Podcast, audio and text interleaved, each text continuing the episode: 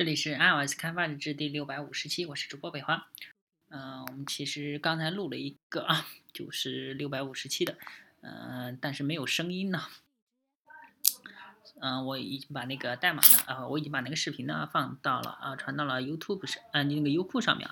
啊，其实主要就是介绍 function，function 里面就是其实 function 呢，就是相当于把一部分呃步骤啊，就是一些呃。数就是函数嘛，它就相当于，呃，这个在 C 语言 C 语言里面比较常见啊，啊，因为它们是面向过程的语编程语言嘛，面向过程呢就相当于呃分而治之啊，就是把一些呃任务啊分解成小的任务，然后把这些小的任务呢，这是分解啊，然后这些小的任务你要用函数把它们又组合起来。哎，就是把一些小的任务组合起来，这就是调一个函数。是这这样的话就可以省出一部分呃这个重复的代码，因为有一些呃有一些这个工作啊，有一些可能就是比较重复性的啊，你就可以把它们放到一起，然后啊这个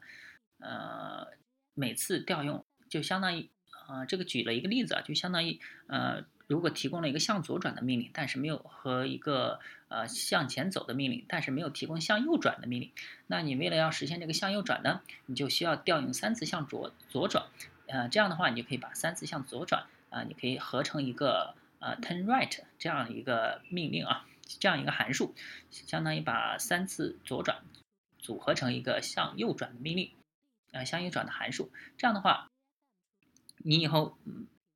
只要调用向右转，你就可以诶调用这个向左转三次，组合成这种呃这个函数就可以了。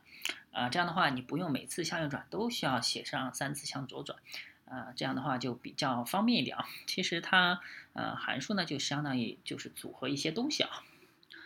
嗯，具体内容的话就是。不介绍了吧，就这样啊！大家可以关注新浪微博、微信公众号、推特账号 iOS 第一名二十，也可以看一下博客 iOS 第一名二十点 com 嘛，拜拜。